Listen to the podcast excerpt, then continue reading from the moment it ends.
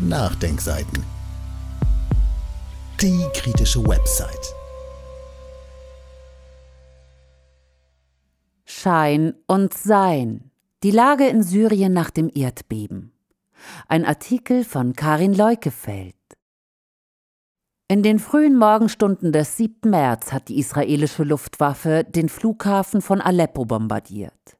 Die Raketen waren nach Angaben des syrischen Militärs westlich der Hafenstadt Latakia über dem Mittelmeer abgefeuert worden. Menschen seien nicht zu Schaden gekommen, hieß es in arabischen Medien. Israel äußerte sich nicht. Deutsche Nachrichten gaben an, Israel wolle verhindern, dass der Iran eine permanente militärische Präsenz in Syrien aufbaut. Iran nutze die Flugrouten für Waffenlieferungen an Verbündete in Syrien und im Libanon. Belege dafür gibt es nicht. Aufgrund der Schäden an den Start- und Landebahnen wurde der Betrieb auf dem Flughafen Aleppo eingestellt.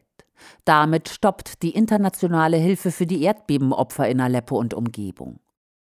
Auf dem Flughafen von Aleppo waren in den letzten Wochen viele Hilfsflüge aus arabischen und asiatischen Ländern gelandet.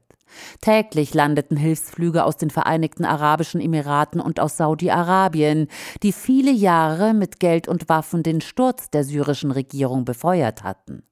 Die Not nach dem Erdbeben bietet den reichen Golfstaaten die Möglichkeit, ihre Kontakte zu Damaskus wieder zu normalisieren. Der mit Syrien verbündete Iran gehört mit Irak und dem Libanon zu den ersten, die Hilfe nach Syrien schickten. Iran ist Erdbeben erfahren und konnte mit Rettungsteams, schwerem Gerät und mit medizinischer Versorgung helfen. Bei Chebren am östlichen Rand von Aleppo werden von irakischen Volksmobilisierungseinheiten Al-Hasht al-Shabi 500 Fertighäuser gebaut, die 500 obdachlosen Familien bis auf weiteres ein Dach über den Kopf geben. Die Erdbebenkatastrophe Vier Wochen ist es her, dass die Menschen im türkisch-syrischen Grenzgebiet entlang der östlichen Mittelmeerküste bis nach Gaza ein schreckliches Erdbeben erlebten, dem wenig später ein zweites Beben folgte. Die Epizentren lagen im Südosten der Türkei bei Karamanmaras und bei Gaziantep. Mehr als 51.000 Menschen verloren ihr Leben. Hunderttausende sind verletzt und obdachlos. Die Zahl der Vermissten ist unbekannt. UNICEF gibt an, dass 850.000 Kinder in den Erdbebengebieten diesseits und jenseits der Grenze ihr Zuhause verloren. Die Erde in dem Gebiet kommt nicht zur Ruhe. Mehr als 10.000 Nachbeben wurden registriert. Die Weltbank schätzt den reinen Sachschaden in der Türkei auf mindestens 34,2 Milliarden US-Dollar. Das entspricht rund 32,4 Milliarden Euro. In Syrien geht die Weltbank von einem Schaden von mindestens 5,1 Milliarden US-Dollar, also 4,8 Milliarden Euro aus. Die Wiederaufbaukosten könnten doppelt so hoch sein. Etwa die Hälfte des Gesamtschadens seien demnach Schäden an Wohngebäuden, etwa ein Drittel betreffe Nichtwohngebäude. Knapp ein Fünftel sei öffentliche und zivile Infrastruktur wie Straßen, Strom und Wasserversorgung. Die Aufstellung ist vorläufig. Geisterdebatte in Deutschland. Die Katastrophe erfordert umfassende Hilfe, die aus allen Teilen der Welt diesseits und jenseits der Grenze eintraf. Doch während Dutzende Länder ihre Hilfe in beide Länder schickten und ihr Mitgefühl und ihre Solidarität bekundeten, begann in Deutschland eine Geisterdebatte über Syrien. Politiker und Medien spalteten die syrischen Erdbebenopfer in zwei Kategorien. Da waren diejenigen, die in regimekontrollierten Gebieten lebten, und die anderen, die in Gebieten unter Kontrolle von Rebellen im Nordwesten lebten. Eine ehemalige ARD-Korrespondentin in Damaskus und Nahostexpertin kam in zahlreichen Interviews, die im Schriftsatz verlinkt sind, in Funk, Fernsehen und in den Printmedien zu Wort. Das Assad-Regime bestimmt, wem geholfen wird und wem nicht, so die Journalistin. Und weiter, die Hilfsgüter werden in Warenhäusern des Regimes gestapelt und später verkauft. Das Assad-Regime versuche, die Erdbebenhilfe für sich zu nutzen und das Regime bekomme tonnenweise Hilfslieferungen, die täglich auf den syrischen Flughäfen Damaskus, Aleppo und Latakia landeten. Der ganz große Teil der Hilfe geht an das Assad-Regime, sagte sie. Obwohl die Mehrheit der Erdbebenopfer in Syrien gar nicht in den Regimegebieten lebt, sondern in den oppositionell kontrollierten Gebieten, nämlich mehr als 80 Prozent. Bei diesen Menschen komme diese Hilfe nicht an. Assad erpresst die UN, so titelte die FAS einen Meinungsbeitrag ihres Korrespondenten am 19. Februar 2023. Der syrische Präsident missbrauche die humanitäre Hilfe, um seine Herrschaft zu zementieren, hieß es in dem Beitrag. Das Regime zweigt dreist Geld und Güter von der UN-Hilfe ab.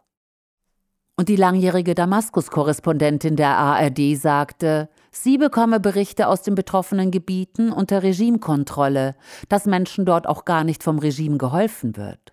Sie habe Berichte darüber, dass die Hilfsgüter direkt in die Warenhäuser des Regimes gehen und dann verkauft werden. Die Menschen müssten sich untereinander helfen. Und das heiße, Assad ist eben nicht ihr Ansprechpartner. Die Journalistin, die selbst nicht aus Syrien berichtet, beschuldigt darüber hinaus die UNO, sie habe die Menschen im Stich gelassen. Sie habe zu spät gehandelt. Die Passage der Hilfsgüter aus der Türkei über drei Grenzübergänge aus der Türkei sei zu langsam und zu bürokratisch. Man wisse sehr genau, wie es in Nordsyrien aussehe, weil man die Informationen von nichtstaatlichen Organisationen erhalte.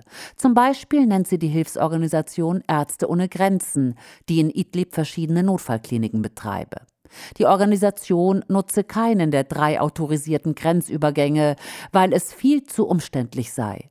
Es dauerte ewig von den UN dort grünes Licht zu bekommen. Daher führen die Ärzte ohne Grenzen mit einem Konvoi über einen anderen, südlicheren Grenzübergang, so die Journalistin. Dort kann man einfach rüberfahren, das ist eben nicht von der UN kontrolliert. Und so machten es auch andere Organisationen, die in der Region mit Partnern arbeiteten warum die UNO Hilfslieferungen aus der Türkei nach Idlib kontrolliert. Zur journalistischen Arbeit gehört, die Lage zu erklären. Um die politische Lage entlang der türkisch-syrischen Grenze und an den Grenzübergängen zu verstehen, sei hier auf die UN-Sicherheitsratsresolution 2254 verwiesen, die als Grundlage für eine politische Lösung in Syrien gilt. Diese Resolution betont die Souveränität und territoriale Integrität Syriens. Besatzung, Land- und Ressourcenraub im Norden, Nordwesten und Nordosten Syriens verletzen sowohl die Souveränität als auch die territoriale Integrität Syriens. Die Grenzübergänge in die Türkei werden auf syrischer Seite nicht von der syrischen Regierung, sondern von bewaffneten Gruppen kontrolliert. Darunter ist auch der Al-Qaida-Ableger Yad Tahir al-Sham, vorher Nusra-Front genannt, der Idlib kontrolliert und international als Terrororganisation gelistet ist. Um während des Krieges Hilfsgüter unter anderem aus der Türkei über die Grenze nach Idlib zu transportieren, wurde mit einer Sonderresolution des UN-Sicherheitsrates über grenzüberschreitende Hilfe die Souveränität Syriens außer Kraft gesetzt. Syrien lehnt die Maßnahme ab und erreichte zumindest, dass diese Transporte von der UN kontrolliert werden müssen. Zuletzt waren die UNSR-Resolution für grenzüberschreitende Hilfe am 9. Januar 2023 für sechs Monate verlängert worden. Der Grund für die genauen UN-Kontrollen der Lastwagen ist, dass Waffenlieferungen unterbunden werden sollen. Dass Waffen auch mit Hilfsgütern geschmuggelt werden, weiß man nicht erst seit italienische Flughafenarbeiter im März 2022 am Galileo-Flughafen Pisa in Italien Waffenlieferungen in die Ukraine stoppten. Im Februar 2012 berichtete ein französischer Arzt, der für Ärzte ohne Grenzen illegal nach Homs gereist war, um zu helfen, dass er in einem Fahrzeug von Kämpfern aus dem Libanon nach Syrien geschmuggelt worden sei. Sein Arztbesteck habe dabei neben einer Kiste mit Raketenwerfern gestanden. Erdbebenhilfe für Syrien. Gibt man das Stichwort Erdbebenhilfe für Syrien bei Google ein, reihen sich Spendenaufrufe von Hilfsorganisationen aneinander. Eine deutsche Mitarbeiterin des kurdischen Roten Halbmondes, der von einer deutschen Hilfsorganisation unterstützt wird, begleitete einen Konvoi aus der nordsyrischen Stadt Kamischli in der Provinz von Aleppo nach Schachba Tel Rifat. Dort leben seit Jahren kurdische Familien aus Afrin, die im Januar 2018 von der Türkei vertrieben worden waren. Tagelang sei der Konvoi an einem Kontrollpunkt der syrischen Armee aufgehalten worden, heißt es in einem im Schriftsatz verlinkten Bericht. Die Soldaten hätten die Herausgabe von Hilfsgütern gefordert. Erst die Intervention von höchster UN-Stelle in Genf habe schließlich die Weiterfahrt ermöglicht. Wer mit den örtlichen Gegebenheiten der Region nicht vertraut ist, kann den Bericht nur so verstehen, dass die syrische Armee sich an der humanitären Hilfe bereichern und verhindern wolle, dass die Hilfe bei den Erdbebenopfern ankomme. Tatsächlich aber gibt es in dem Gebiet, das der Konvoi vermutlich durchfahren hat, viele Frontlinien und Checkpoints. Um sich dort zu bewegen, benötigt man Genehmigungen und Absprachen zahlreicher bewaffneter Akteure von den kurdisch geführten syrischen demokratischen Kräften SDF, von der US-Armee, von der russischen Militärpolizei, von der syrischen Armee, von der Türkei, von der von der Türkei finanzierten nationalen syrischen Armee, von der Nusra-Front, heute Yad Tahir al-Sham, um nur einige zu nennen. Hinter allen stehen verschiedene Geheimdienste. Und alle versuchen, mehr oder weniger Gebühren von jedem Hilfskonvoi zu kassieren. Wenig wurde darüber berichtet, was der Chef des Welternährungsprogrammes WFP, David Beasley, am Rande der Münchner Sicherheitskonferenz erklärte. Auf Regierungsebene hätten Syrien und die Türkei gut kooperiert, um Hilfslieferungen in alle betroffenen Gebiete in Syrien zu ermöglichen. Probleme gäbe es allerdings mit den sogenannten Autoritäten im Nordwesten Syriens. Sie blockierten die Durchfahrt von Hilfstransporten, die aus Syrien kämen, sagte Beasley. Er wisse nicht, warum sie blockierten, das führe zu Engpässen bei der Verteilung der Hilfsgüter. Warum spielen Sie jetzt solche Spiele? Ich fordere Sie auf, das zu unterlassen und werde dazu nicht schweigen, sagte Beasley. Was in Syrien wirklich geschieht. Am 10. Februar entschied die syrische Regierung, dass die Verteilung der humanitären Hilfsgüter vom obersten Komitee für Hilfe übernommen und kontrolliert wird. Dem Komitee gehören der syrische Arabische Rote Halbmond SARC, die UN-Organisationen und das Internationale Komitee vom Roten Kreuz IKRK an.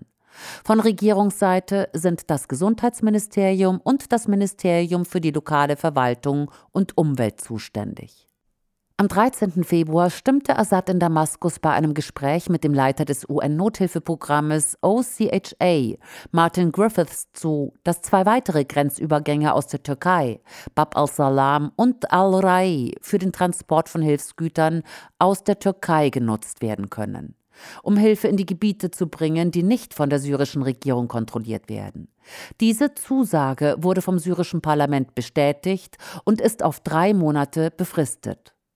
Ebenfalls am 13. Februar, New York Ortszeit, hieß es in einem Vorbericht zu einem UN-Sicherheitsratstreffen, dass die syrische Regierung am 10. Februar ein Dekret erlassen habe, wonach ein nationaler Fonds für den Wiederaufbau der vom Erdbeben betroffenen Gebiete in Aleppo, Latakia, Hama und Idlib eingerichtet worden sei.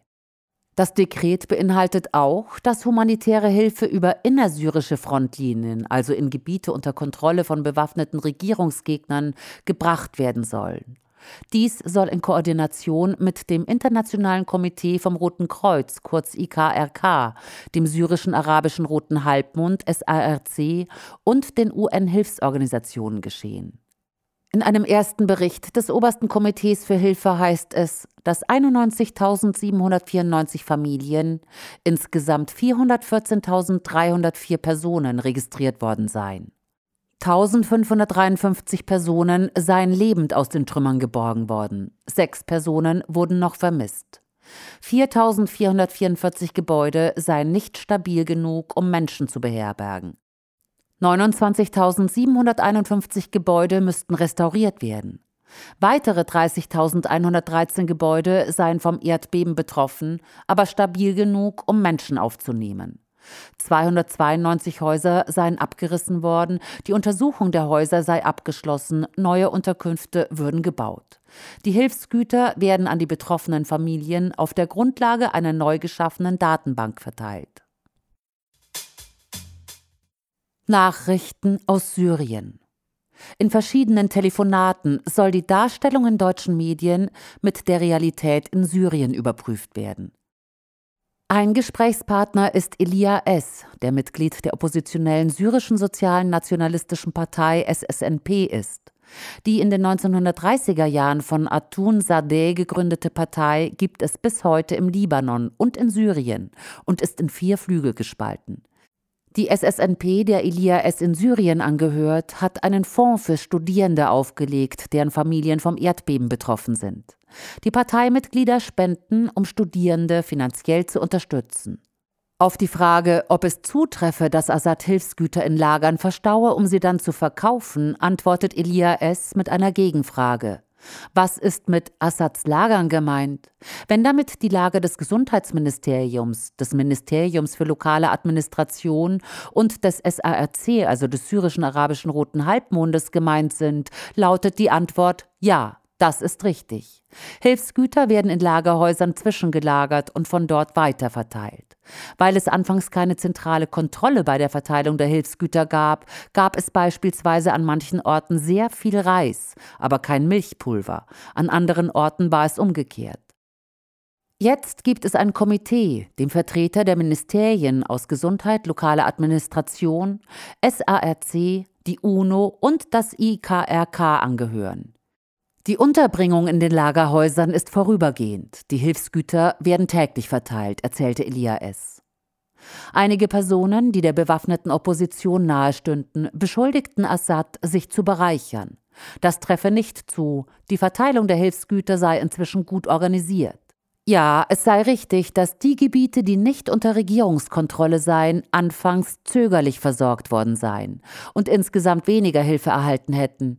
Die Zufahrtsstraßen aus der Türkei seien durch das Erdbeben beschädigt worden. Zudem habe es unter den bewaffneten Gruppen Streit über die humanitäre Hilfe gegeben. Wenn die Hilfslieferungen einmal die innersyrischen Frontlinien passiert hätten, habe die syrische Regierung keine Kontrolle mehr darüber. Man habe Kontakt zu Menschen in den Gebieten, die bestätigt hätten, dass es keine Kontrolle bei der Verteilung der Hilfe gebe. Auf die Frage, ob Hilfsgüter gestohlen würden, antwortete Elia S. Ja, es gibt Menschen, die sich bereichert haben. Weil es anfangs keine Kontrolle gab, gingen die Menschen von einer Verteilstelle zur nächsten und nahmen mit, was sie bekommen konnten. Was sie nicht für sich nutzten, haben sie verkauft. Inzwischen ist die Kontrolle gut. Die Menschen müssten sich für die Hilfe registrieren und können nicht an beliebig viele Verteilstellen etwas bekommen. Zitat Ende. Allerdings dürfe man nicht vergessen, wie schlecht die Lebensverhältnisse der Menschen in Syrien seien. Täglich würden Produkte teurer. Die monatlichen Einkommen, selbst von staatlichen Angestellten oder den Soldaten der Armee, betrügen nicht mehr als 25, 30 US-Dollar. Ja, es wird gestohlen für sich und ihre Angehörigen. Auf die Frage, ob es zutreffe, dass Assad die UN erpresst, antwortet Elia S., das sei komplett unkorrekt und eine politisch gefärbte Behauptung. Elia sagt, jede Regierung muss kontrollieren, was ins Land gebracht wird, und jede Regierung hat dazu auch das Recht. Im Übrigen sei es schon während des Krieges so gewesen, dass jede Seite die andere Seite beschuldigt, Hilfsgüter zu stehlen. Er habe die Möglichkeit, die Menschen in Idlib und Afrin zu sprechen. Und die berichteten, dass es unter den bewaffneten Gruppen viel Konkurrenz gebe. Jeder wolle die Kontrolle über die Hilfsgüter haben, um Einfluss auszubauen. Auf die Frage, ob es zutreffe, dass die überwiegende Mehrheit der Erdbebenopfer, also mehr als 80 Prozent, in Idlib lebten, antwortet Elia es erneut mit einer Nachfrage. Man muss fragen, wie Betroffensein definiert wird. Je nachdem unterscheiden sich die Zahlen. Dass 80 Prozent in Idlib leben sollen, ist eine politische Aussage und soll erreichen, dass die Menschen dort mehr Aufmerksamkeit und mehr Hilfe bekommen sollen. Die Realität ist so, dass fast alle Syrer betroffen sind. Wenn nicht direkt, dann indirekt. Ein anderer Gesprächspartner, Georg B., der mit kirchlichen Vertretern arbeitet, die Hilfe in alle vom Erdbeben betroffenen Landesteile schicken, berichtet, was der Leiter einer Notunterkunft in Aleppo ihm vorgerechnet habe. Zitat Nehmen wir an, in einer Schule sind 1000 Erdbebenopfer untergebracht. Sie brauchen dreimal am Tag etwas zu essen. Dazu kommen Kleidung und Hygieneartikel. Sie brauchen Matratzen und Decken. Sie brauchen Öfen zum Heizen und etwas zum Kochen. Normalerweise wird bei uns mit Gas gekocht, doch das gibt es nicht. Öl und Gas sind knapp und teuer. Alles wird nicht nur an einem Tag, sondern Monat um Monat gebraucht. Zitat Ende. Was immer an Hilfsgütern geschickt werde, so das Fazit von Georg B., es ist nicht genug. Nachtrag. Kurz vor Abgabe des Textes erreicht die Autorin eine Nachricht aus Aleppo. Der Absender ist Dr. Emil, der ein Krankenhaus leitet und in den letzten Tagen immer wieder Fotos der Menschen geschickt hat, die nach dem Erdbeben ohne Unterkunft sind. Er sagt, Hallo liebe Freunde, ich hoffe, dass es euch gut geht. Abgesehen von den täglichen Erschütterungen, die uns an das große Erdbeben vom 6. Februar erinnern, bombardierte die israelische Luftwaffe gestern Nacht um 2 Uhr den Flughafen von Aleppo, auf dem humanitäre Hilfe ankam. Sie bringen Lärm und Zerstörung in diese katastrophale Lage, in der die Menschen sich befinden. Das alles hätten wir nicht gebraucht. Quellenangaben und weiterführende Verlinkungen finden Sie im Text auf www.nachdenkseiten.de oder im Beschreibungstext unter dem YouTube-Podcast. Dieses Audio konnte nur entstehen, weil zahlreiche Leser und Leserinnen die Nachdenkseiten fördern und durch Spenden unterstützen. Wenn Sie auch etwas tun wollen, klicken Sie einfach den entsprechenden Button auf unserer Website an. Übrigens, Sie können uns auch bei iTunes, SoundCloud und YouTube hören und wenn Sie mögen, gerne unseren Kanal abonnieren und eine positive Bewertung für uns abgeben. Wir freuen uns über Ihre Unterstützung und die Weiterverbreitung unserer Inhalte.